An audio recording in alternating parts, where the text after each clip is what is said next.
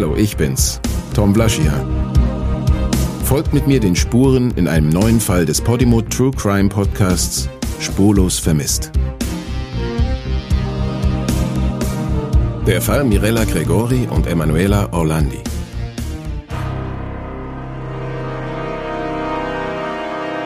In diesem Fall von Spurlos vermisst kehren wir vier Jahrzehnte zurück, ins Jahr 1983.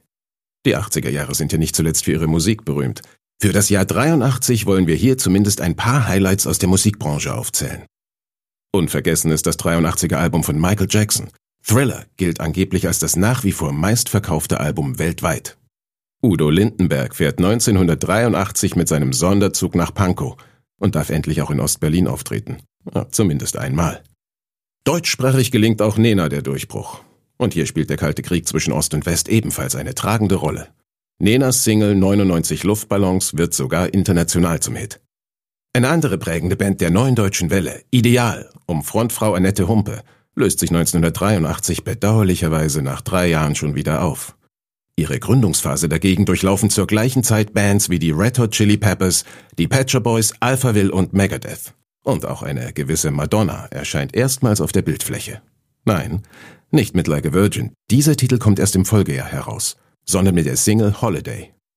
Bei Metallica und Slayer ist es nicht bei der Debütsingle geblieben. Diese beiden Bands schafften 1983 bereits die Veröffentlichung ihres jeweiligen Debütalbums. Ach ja, und im Sommer 83 nimmt die 25-jährige britische Musikerin Kate Bush in ihrem Heimstudio die erste Rohversion von Running Up That Hill auf. Zwei Jahre später wird die ausproduzierte Single dann erscheinen und sich sofort sehr gut in den Charts platzieren.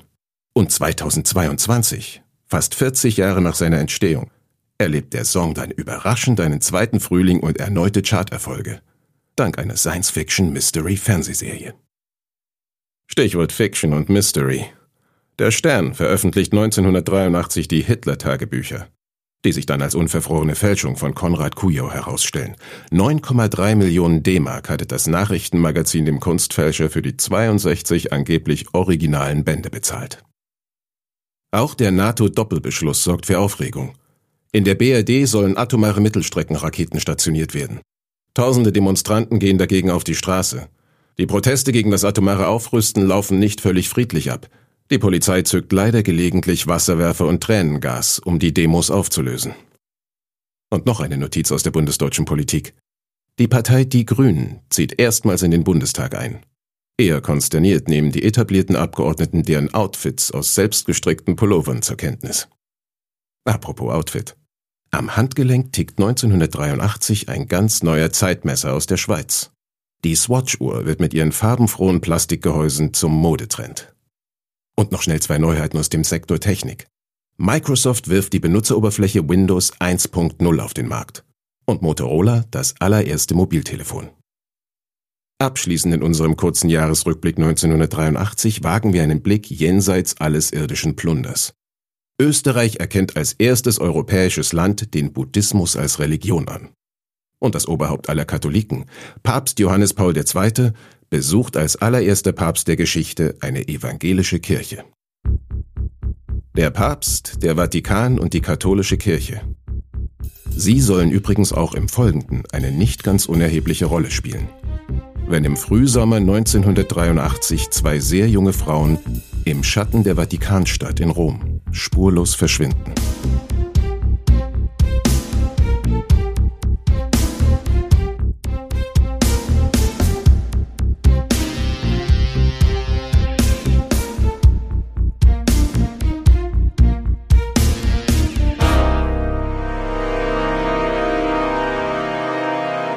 Emanuela Orlandi ist das vierte Kind von Ercole und Maria Orlandi. Im Sommer 1983 ist das Mädchen 15 Jahre alt und lebt in Rom. Präziser gesagt, in der Vatikanstadt. Emanuelas Vater Ercole Orlandi ist Hofdiener des päpstlichen Hauses und seine Tochter ist aktuell die jüngste Bürgerin des Kirchenstaates. Das Mädchen ist fröhlich und hübsch, mit schulterlangem braunem Haar, das sie gern mit einem Haarband im Zaum hält.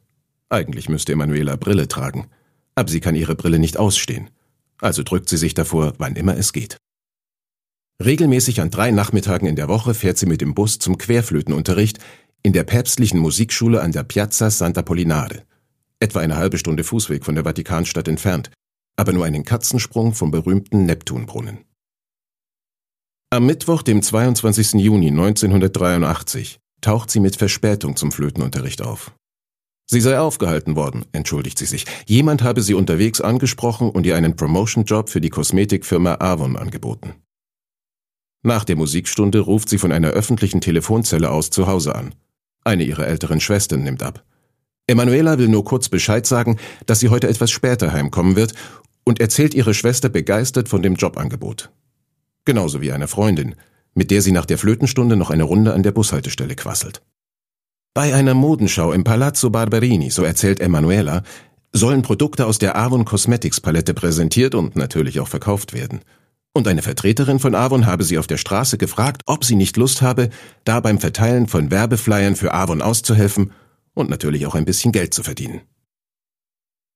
Der Palazzo Barberini liegt im Nordosten Roms und ist eine Dreiviertelstunde von der Vatikanstadt entfernt. Der prächtige Barockpalast wird als Kunstmuseum genutzt und beherbergt Werke der Nationalgalerie antiker Kunst. Hier hängen zum Beispiel Gemälde von Caravaggio, Filippo Lippi oder Raphael. Ob dieser bedeutende Kunstraum Mitte der 80er Jahre tatsächlich gelegentlich für Veranstaltungen wie Modeschauen mit Kosmetiktischchen genutzt wurde, entzieht sich meiner Kenntnis. Emanuela jedenfalls scheint das für durchaus denkbar zu halten – denn sie ist ganz entzückt von der Offerte, dort quasi als Avon-Vertreterin mitzumischen. Angeblich sollen Zeugen noch gesehen haben, wie Emanuela statt in einen Linienbus zu einem etwa 30-jährigen Mann in einen großen grünen BMW einsteigt. Ist das vielleicht auch ein Avon-Vertreter, der sie jetzt zur Veranstaltung oder zumindest zur mutmaßlichen Veranstaltung ins Museum kutschiert? Wir wissen es nicht. Der junge Mann mit dem grünen BMW kann nie identifiziert werden. Doch was wir wissen ist, dass Emanuela an diesem Abend keinesfalls später nach Hause kommt, wie sie am Telefon angekündigt hatte, sondern überhaupt nicht mehr. Nicht an diesem Mittwoch im Juni 83, noch an irgendeinem anderen Tag in den nächsten 40 Jahren. Am nächsten Tag, nachdem sich ihre Familie die Finger wund telefoniert hat, um das Mädchen eventuell doch ganz unspektakulär bei irgendwelchen Freunden aufzutreiben, meldet das Ehepaar Orlandi sein Kind offiziell als vermisst. Bereits zwei Tage später drucken drei römische Zeitungen die Suchmeldung nach der 15-jährigen Emanuela Orlandi ab. Nur eineinhalb Monate vor Emanuela ist in Rom bereits ein anderes, aber in mancher Hinsicht durchaus ähnliches Mädchen spurlos verschwunden. Die ebenfalls 15-jährige Mirella Gregori. Gibt es einen Zusammenhang? Sind möglicherweise beide demselben Täter in die Finger geraten?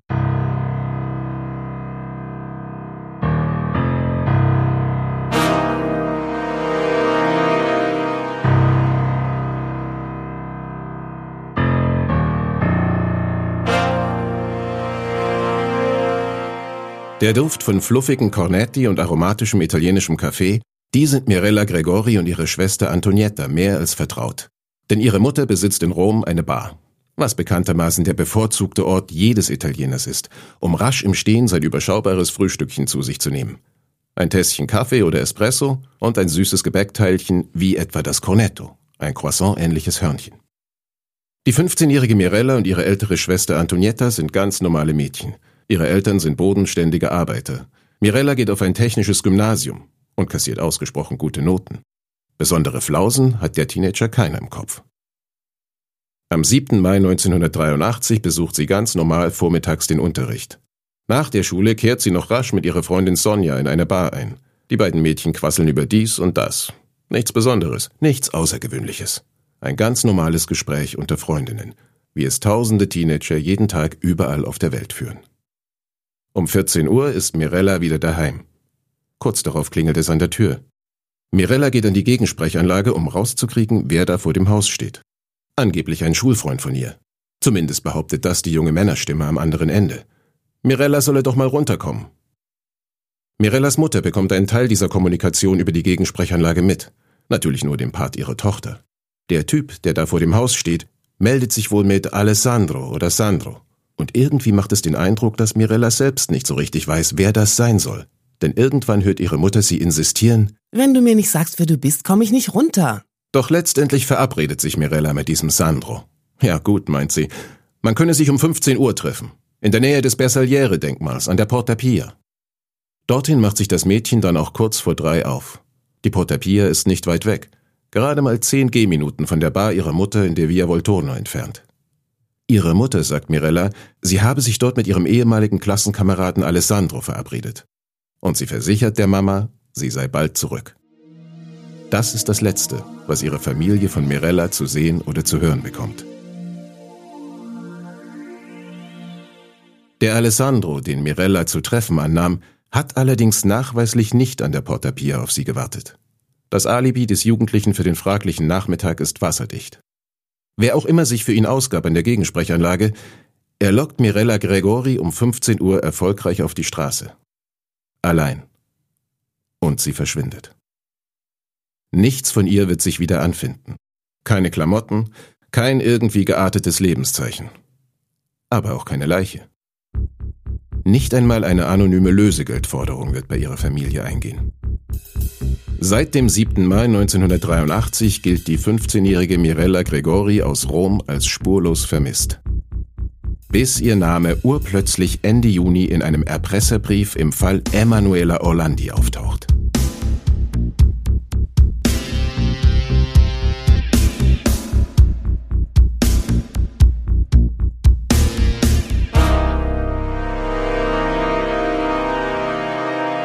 Warum Emanuela Orlandi, die junge Bürgerin des Vatikanstaats, im Juni 1983 spurlos verschwindet, darüber kursieren mehrere Theorien, die alle, mal mehr, mal weniger, durch entsprechende Vorgänge oder Indizien gestützt werden.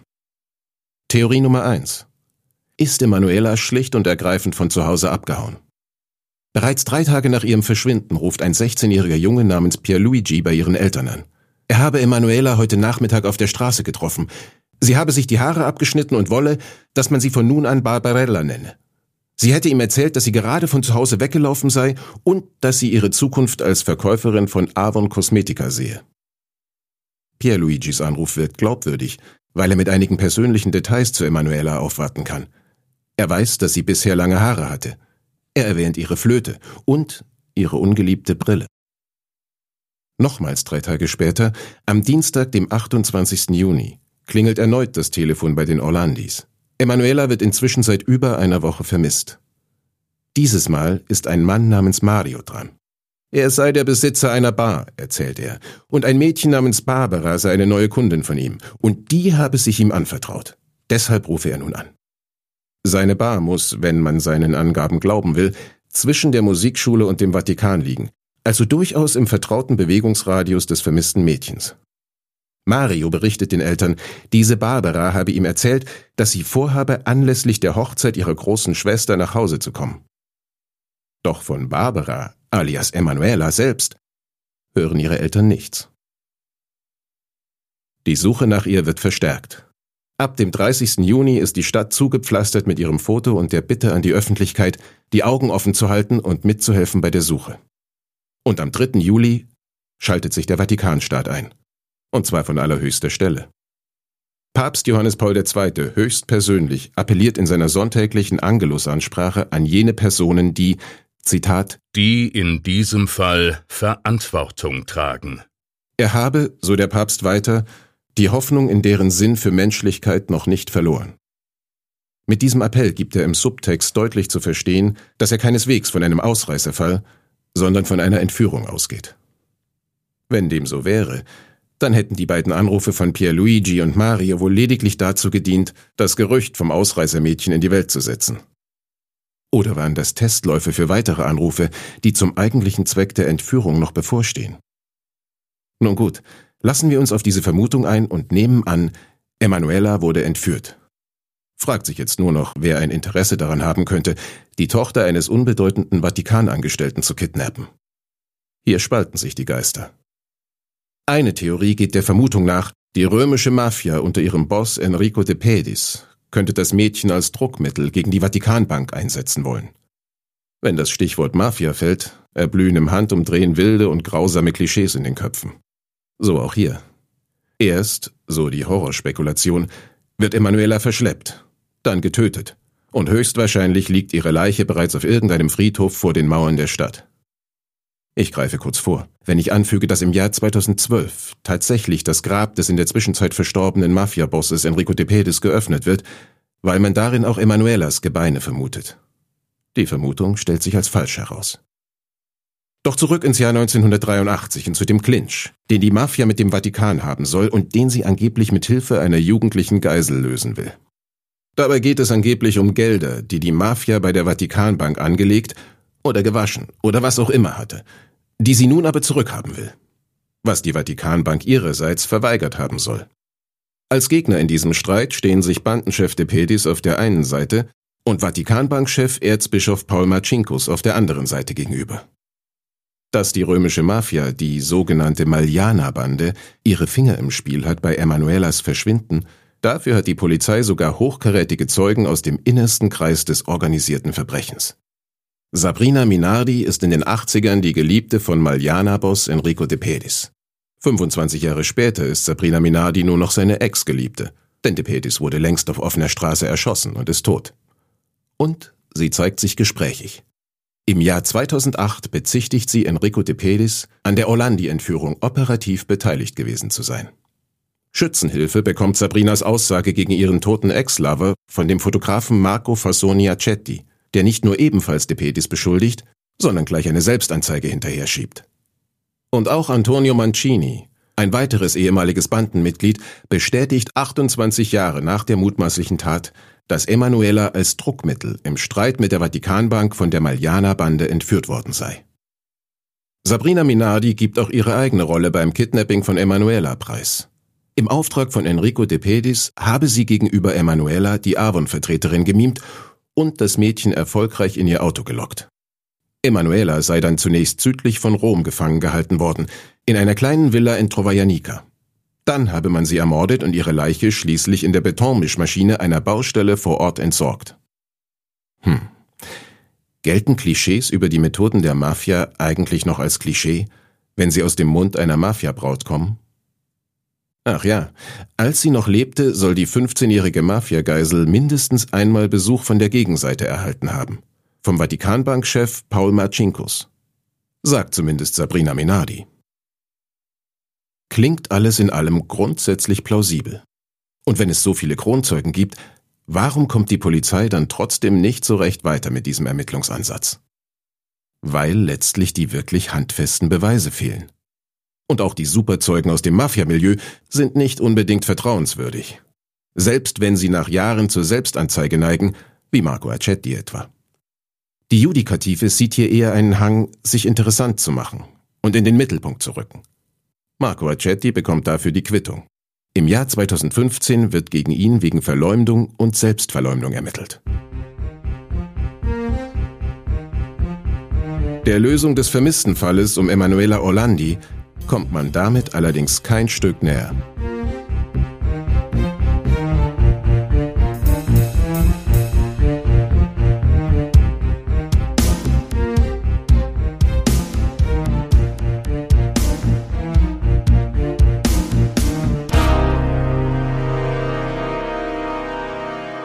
Wenn es nicht die italienische Mafia war, die das Mädchen entführt hat, dann ja vielleicht türkische Terroristen.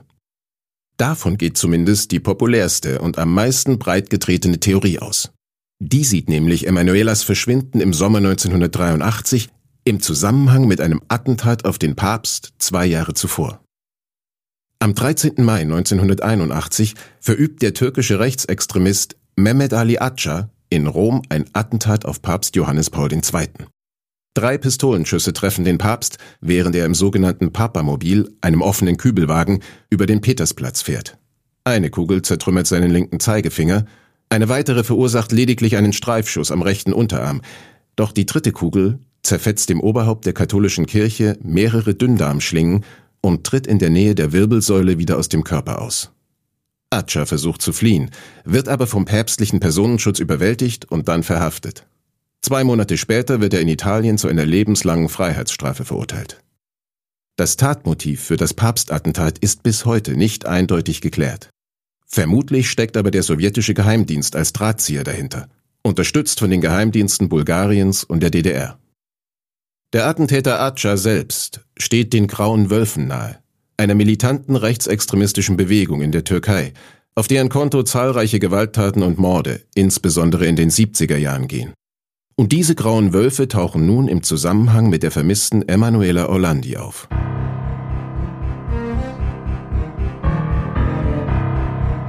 Zwei Tage, nachdem der Papst vor aller Welt an Emanuelas Entführer appelliert hat, klingelt im Hause Orlandi wieder das Telefon.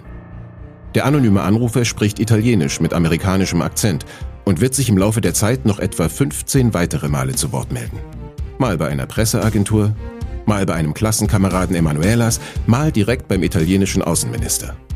Und immer aus irgendeiner öffentlichen Telefonzelle, so dass eine Zurückverfolgung unmöglich ist.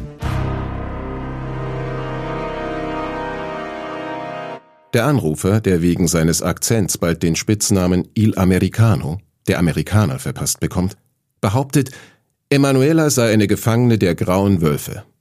Und die Wölfe haben eine ganz dezidierte Forderung. Sie wollen den Papstattentäter Ali Accia aus der italienischen Haft freipressen. Il Americano erwähnt auch die beiden früheren Anrufe kurz nach Emanuelas Verschwinden. Sowohl der Junge namens Pierluigi als auch der angebliche Barbesitzer Mario seien Mitglieder seiner Organisation. In einem seiner Telefonate spielt der Anrufer eine Aufnahme von Emanuelas Stimme vor, als Beweis dafür, dass sich das Mädchen tatsächlich in der Gewalt der grauen Wölfe befinde. Nur wenige Stunden später erhält auch der Vatikan einen Anruf der Wölfe. Die Forderung ist simpel. Im Austausch gegen Ali Accia soll Emanuela Orlandi freikommen. Woher wissen die grauen Wölfe von den beiden früheren Anrufen, in denen Emanuelas Eltern weisgemacht werden sollte, das Mädchen sei von zu Hause ausgerissen und nenne sich Barbarella? Woher haben sie eine Stimmaufnahme des vermissten Mädchens? Beides scheinen Indizien dafür zu sein, dass sie Emanuela tatsächlich in ihrer Gewalt haben. Aber sie melden sich erst bei den Eltern, nachdem der Papst schon in aller Öffentlichkeit über Emanuela Orlandi als Entführungsopfer gesprochen hat, also zu einem Zeitpunkt, als wirklich jeder davon Kenntnis hat. Sind die grauen Wölfe nichts als Trittbrettfahrer?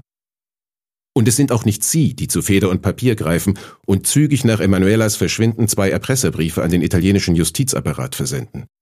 Diese Briefe nennen eine selbsternannte antichristliche türkische Befreiungsfront namens Turkesh als Absender. Eine Gruppierung, von der noch niemand jemals zuvor gehört hat. Die allerdings ebenfalls im Gegenzug für die Freilassung ihrer jugendlichen Geisel die Freilassung des Papstattentäters Ali Acca verlangt. Ali Acca übrigens, und auch das ist merkwürdig, lehnt von sich aus diesen Austausch ab. Gründe gibt er keine an. Aber ganz offensichtlich will er im Sommer 1983 nicht an eine türkische Terroristenorganisation ausgeliefert werden, wie auch immer die sich nun nennt. Die beiden Erpresserbriefe stiften aber noch weitere Verwirrung. In beiden wird neben Emanuela Orlandi nämlich auch Mirella Gregori erwähnt. Das andere römische Mädchen, das bereits seit Mai vermisst wird. Wie kommt denn jetzt Mirella hier ins Spiel? Zwei Monate nach ihrem Verschwinden.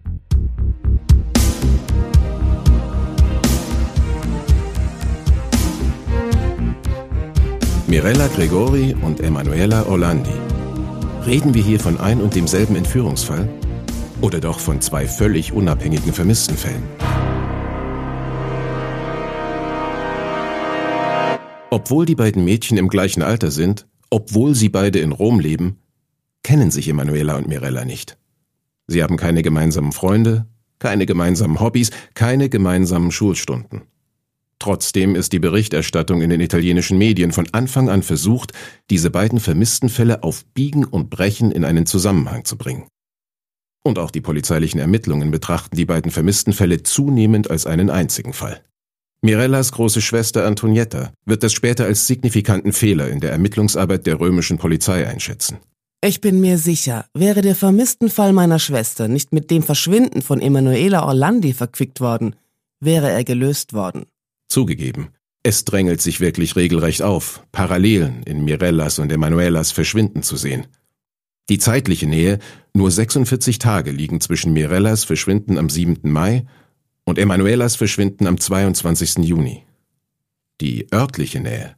Beide verschwinden mitten in Rom. Die optische Ähnlichkeit.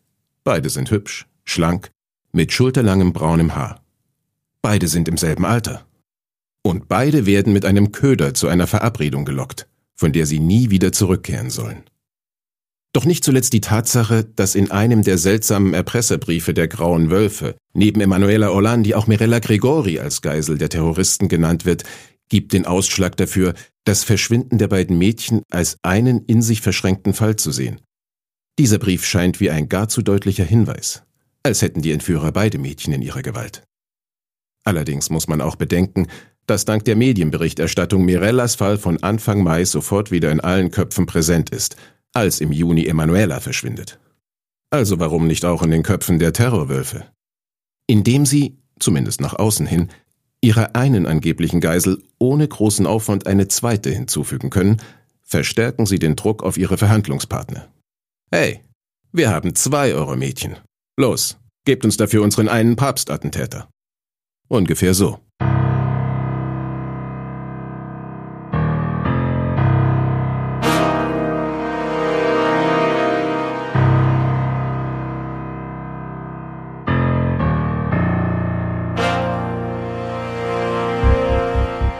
Papstattentäter zum Papst höchstpersönlich. Oder den diversen Päpsten. In diesem Fall um die beiden vermissten Teenager-Mädchen taucht immer und immer wieder der Vatikan auf. Wenn auch selten mit handfesten Tatsachen, aber dafür mit umso schockierenderen dunklen Gerüchten. Emanuela ist die Tochter eines Vatikanangestellten. Mirella soll laut ihrer Mutter näher bekannt gewesen sein mit Raul Bonarelli, dem Vizechef der päpstlichen Polizei. Das Verschwinden Emanuelas wird in Zusammenhang gebracht mit Mafia-Verstrickungen der Vatikanbank und das Verschwinden beider Mädchen mit dem Papstattentat von 1981.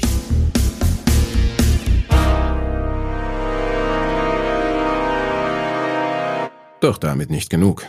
Im Jahr 2012 reiht sich ein weiteres, absolut abstoßendes Gerücht in diese Gemengelage. Beide minderjährige Mädchen seien möglicherweise bei Sexorgien im Vatikan missbraucht worden. Zumindest behauptet der 85-jährige Exorzist und Pater Gabriele Amort, ein Mitglied der Vatikanpolizei habe Emanuela zu diesem Zweck entführt und später ermordet. An diesen Sexpartys hätten auch Beamte einer ausländischen Botschaft in Rom teilgenommen.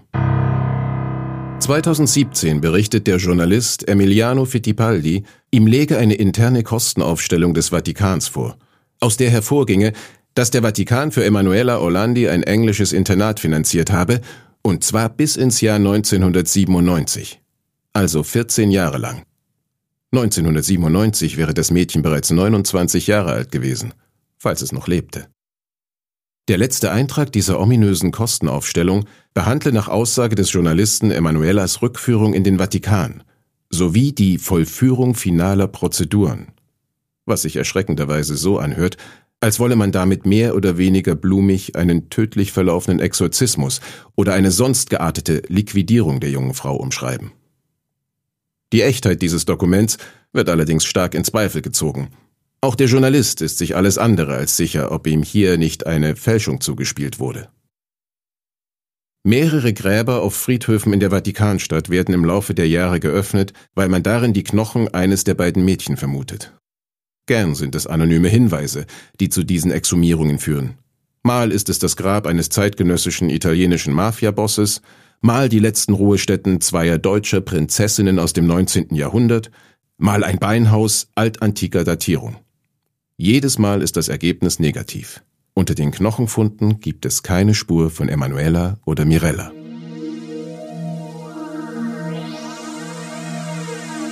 Niemand weiß mit Bestimmtheit, ob Emanuela oder Mirella noch leben oder nicht. Lebenszeichen fehlen ebenso wie Leichen oder Knochenfunde. Nur einer scheint mehr zu wissen als alle anderen, nämlich Gottes katholischer Stellvertreter auf Erden.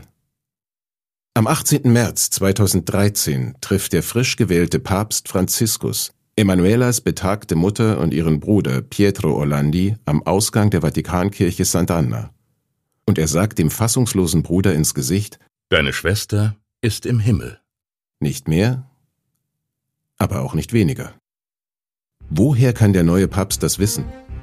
Woher nimmt er die Gewissheit, dass Emanuela Orlandi tot ist? Für ihren großen Bruder ist damit nur eines klar. Dass der Papst mehr weiß als ich. Mehr weiß als alle anderen über das Schicksal meiner Schwester.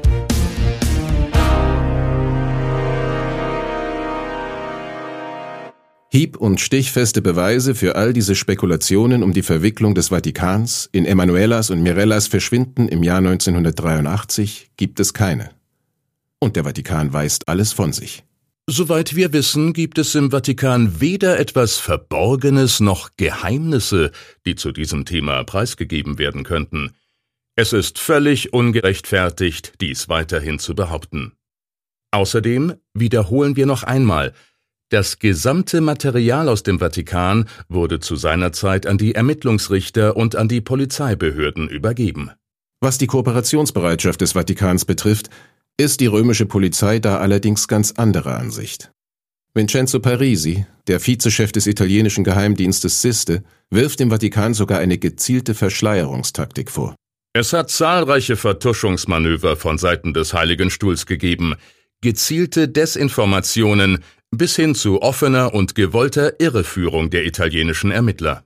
Aber welche Strippen möglicherweise auch hinter den Kulissen gezogen worden sein mögen, es bleibt bei Mutmaßungen, Gerüchten und absoluter Ungewissheit. Im Frühjahr 2020, nach knapp 37 Jahren, legt der Vatikan sämtliche Ermittlungen im vermissten Fall seiner ehemals jüngsten Staatsbürgerin zu den Akten. Ihr großer Bruder Pietro Orlandi hat dennoch die Hoffnung bis heute nicht aufgegeben. Ich glaube ja noch immer, dass sie lebt. Mirella Gregori und Emanuela Orlandi Zwei 15-jährige Mädchen aus Rom verschwanden im Abstand von rund 40 Tagen. Seit nunmehr 40 Jahren werden sie beide spurlos vermisst.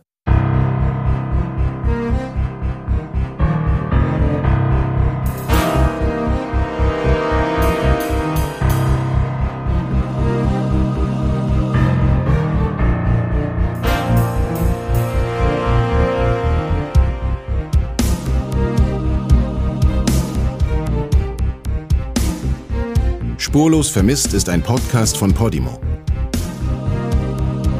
Konzipiert von Stepp Laube. Produziert von Ton in Ton Audioproduktion Berlin.